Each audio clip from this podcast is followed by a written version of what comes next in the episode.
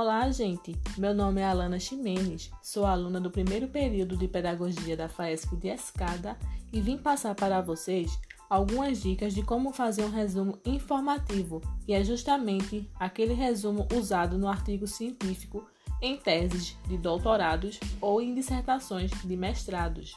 Alguns passos básicos são: leia e releia o texto, prepare o resumo para estudar. Lê por algumas vezes para se certificar de que foi entendido. Elabore alguns exercícios também, pois irá ajudar.